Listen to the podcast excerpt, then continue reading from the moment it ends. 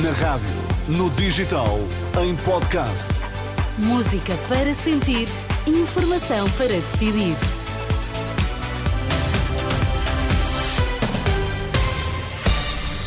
Notícias na Renascença. Para já, Miguel, quais são os títulos em destaque? Antigo secretário de Estado da Saúde, Lacerda Salles, não se lembra, se marcou consulta para as gêmeas luso-brasileiras. Governo reserva terrenos para alta velocidade e obriga a ANA a fazer obras no aeroporto da Portela. As notícias no T3 com o Miguel Coelho. Olá, Miguel, boa tarde. Olá, boa tarde. Depois de ter negado o pedido de consulta para as gêmeas luso-brasileiras no Hospital de Santa Maria, Lacerda Salles diz agora que afinal não se lembra. O antigo secretário de Estado da Saúde sublinha que só fala às entidades que estão a investigar o caso, mas insiste que não tem memória do assunto, que já tem quatro anos. Decorre neste momento um processo de inquérito contra desconhecidos. Obviamente que eu só poderei e deverei responder em sede própria. E sede própria é de AP e é IGAS e perante os factos, e perante o conhecimento dos factos. Mas confirma que o como, está como, já vos, como também já vos disse, pedi ontem a documentação e, portanto, eh, reparem, eu preciso da documentação e preciso dos factos para poder, eh, para poder responder a um conjunto de questões que responderei, como vos digo, em sede própria.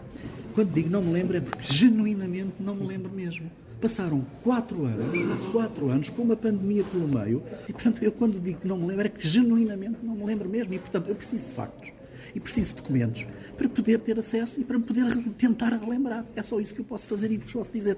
O ex-secretário de Estado da Saúde, em declarações há pouco aos jornalistas na Assembleia da República. Pouco antes o Chega anunciou que vai chamar ao Parlamento o presidente do Infarmed, Rui Santos Ivo, que disponibilizou o medicamento para atrofia muscular espinhal, que custava cerca de 2 milhões de euros e que foi administrado às duas bebés luso-brasileiras. Durante a manhã, o PS chumbou o requerimento da Iniciativa Liberal que pedia a audição de sete pessoas sobre o caso, incluindo a ex-ministra da Saúde, Marta Temido. O governo garante, entretanto, que não vai fazer mais comentários sobre este caso até à conclusão dos processos em curso. Foi esta a resposta dada à Renascença, a Pedro Mesquita, na conferência de imprensa após o Conselho de Ministros que eh, decorreu hoje no Porto. Justamente, Miguel, por quatro vezes a ministra Mariana Vieira da Silva foi questionada sobre o caso das gêmeas e por quatro vezes disse nada ter a acrescentar àquilo que já disse o gabinete de António Costa. A Renascença perguntou, nomeadamente, se a documentação enviada por Belém ao governo já referia à existência de uma resposta negativa da parte do Hospital de Santa Maria. Também quisemos saber, eh, por exemplo, se em que termos foi remetido internamente o assunto para o Ministério da Saúde. Ora bem, a ministra nada tem a acrescentar àquilo que já foi dito, até porque garante não dispõe de informação que lhe permita responder às perguntas da Renascença. Quanto às questões que me eh, dirigiu a propósito do caso eh, eh, das gêmeas, eu não tenho sequer informação para responder às questões que me coloca. Eh, o gabinete do Primeiro-Ministro já respondeu relativamente à informação de que dispunha e partilhou com os senhores e senhores jornalistas a, a- a informação de que, de que dispunha. E o Governo não fará eh, mais comentários enquanto decorrem os processos de averiguação, eh, mas não, eh, todas as questões que me colocou partem do princípio que eu tenho acesso a um conjunto de documentação que eu não vi e não conheço e por isso não comento. Ou seja, muitas perguntas ficam por agora sem resposta. Num caso, Miguel, em que as frases nada a acrescentar, tal como o simples não me lembro, têm sido frequentemente repetidas perante a insistência dos jornalistas. Quanto a decisões eh, deste Conselho de Ministros, eh, destaque Pedro para diplomas sobre o comboio de alta velocidade e o aeroporto de eh, Lisboa. Quais são as novidades? Não muitas, na verdade, Miguel. Começando pelo TGV, ficamos a saber que no corredor aprovado para a futura circulação da alta velocidade, ninguém toca sem parecer prévio, como explicou o Secretário de Estado das Infraestruturas. Naquele corredor que está aprovado não se podem fazer quaisquer operações urbanísticas de construção, abate de árvores, alteração de uso do solo, movimentação do solo, sem um parecer prévio da Infraestruturas de Portugal. Isto de forma a congelar a situação daqueles terrenos, de forma a não, não tornar mais difícil ou mais cara a execução da linha ferroviária quando ela, quando ela tiver que ser feita. E então, qual será o corredor? De que forma avançará a construção da linha destinada à alta velocidade? Frederico Francisco explica que, e vai começar a obra, vai avançar de norte para sul, a começar pelo percurso entre Porto e Sor. A execução desta linha é, será faseada. A primeira fase corresponde à metade norte da, da linha Porto-Lisboa. Portanto, estamos a falar do percurso entre, entre o Porto e Sor. Sor fica ligeiramente a sul de, de Coimbra. Só com esta primeira fase já conseguiremos ter um tempo de viagem, passar das quase 3 horas para menos de 2 horas entre o Porto e Lisboa. E depois com a segunda fase, que será o troço entre Sor e o carregado, então ficaremos entre 1 hora e 15 e, e 1 hora e 20.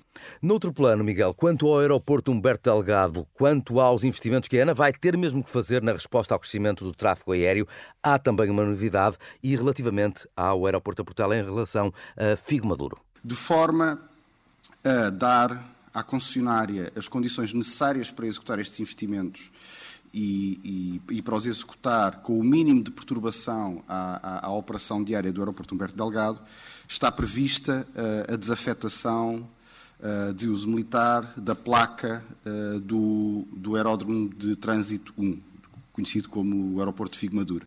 O secretário de Estado das Infraestruturas, naquele que foi o último briefing do governo na plenitude de funções, António Costa, Miguel António Costa, já tinha saído nessa altura da Câmara do Porto, sorridente, mas sem falar aos jornalistas. Pedro Mesquita, com o resumo da uh, última reunião deste governo antes da exoneração, que deve ser oficializada pelo Presidente da República nas próximas horas. Os trabalhadores do Jornal de Notícias manifestaram-se esta tarde, frente à Câmara do Porto, precisamente onde decorreu a reunião do Conselho de Ministros. O JN não foi publicado hoje, pela primeira vez. Uh, em quase uh, três décadas e meia, em protesto contra o anunciado despedimento coletivo.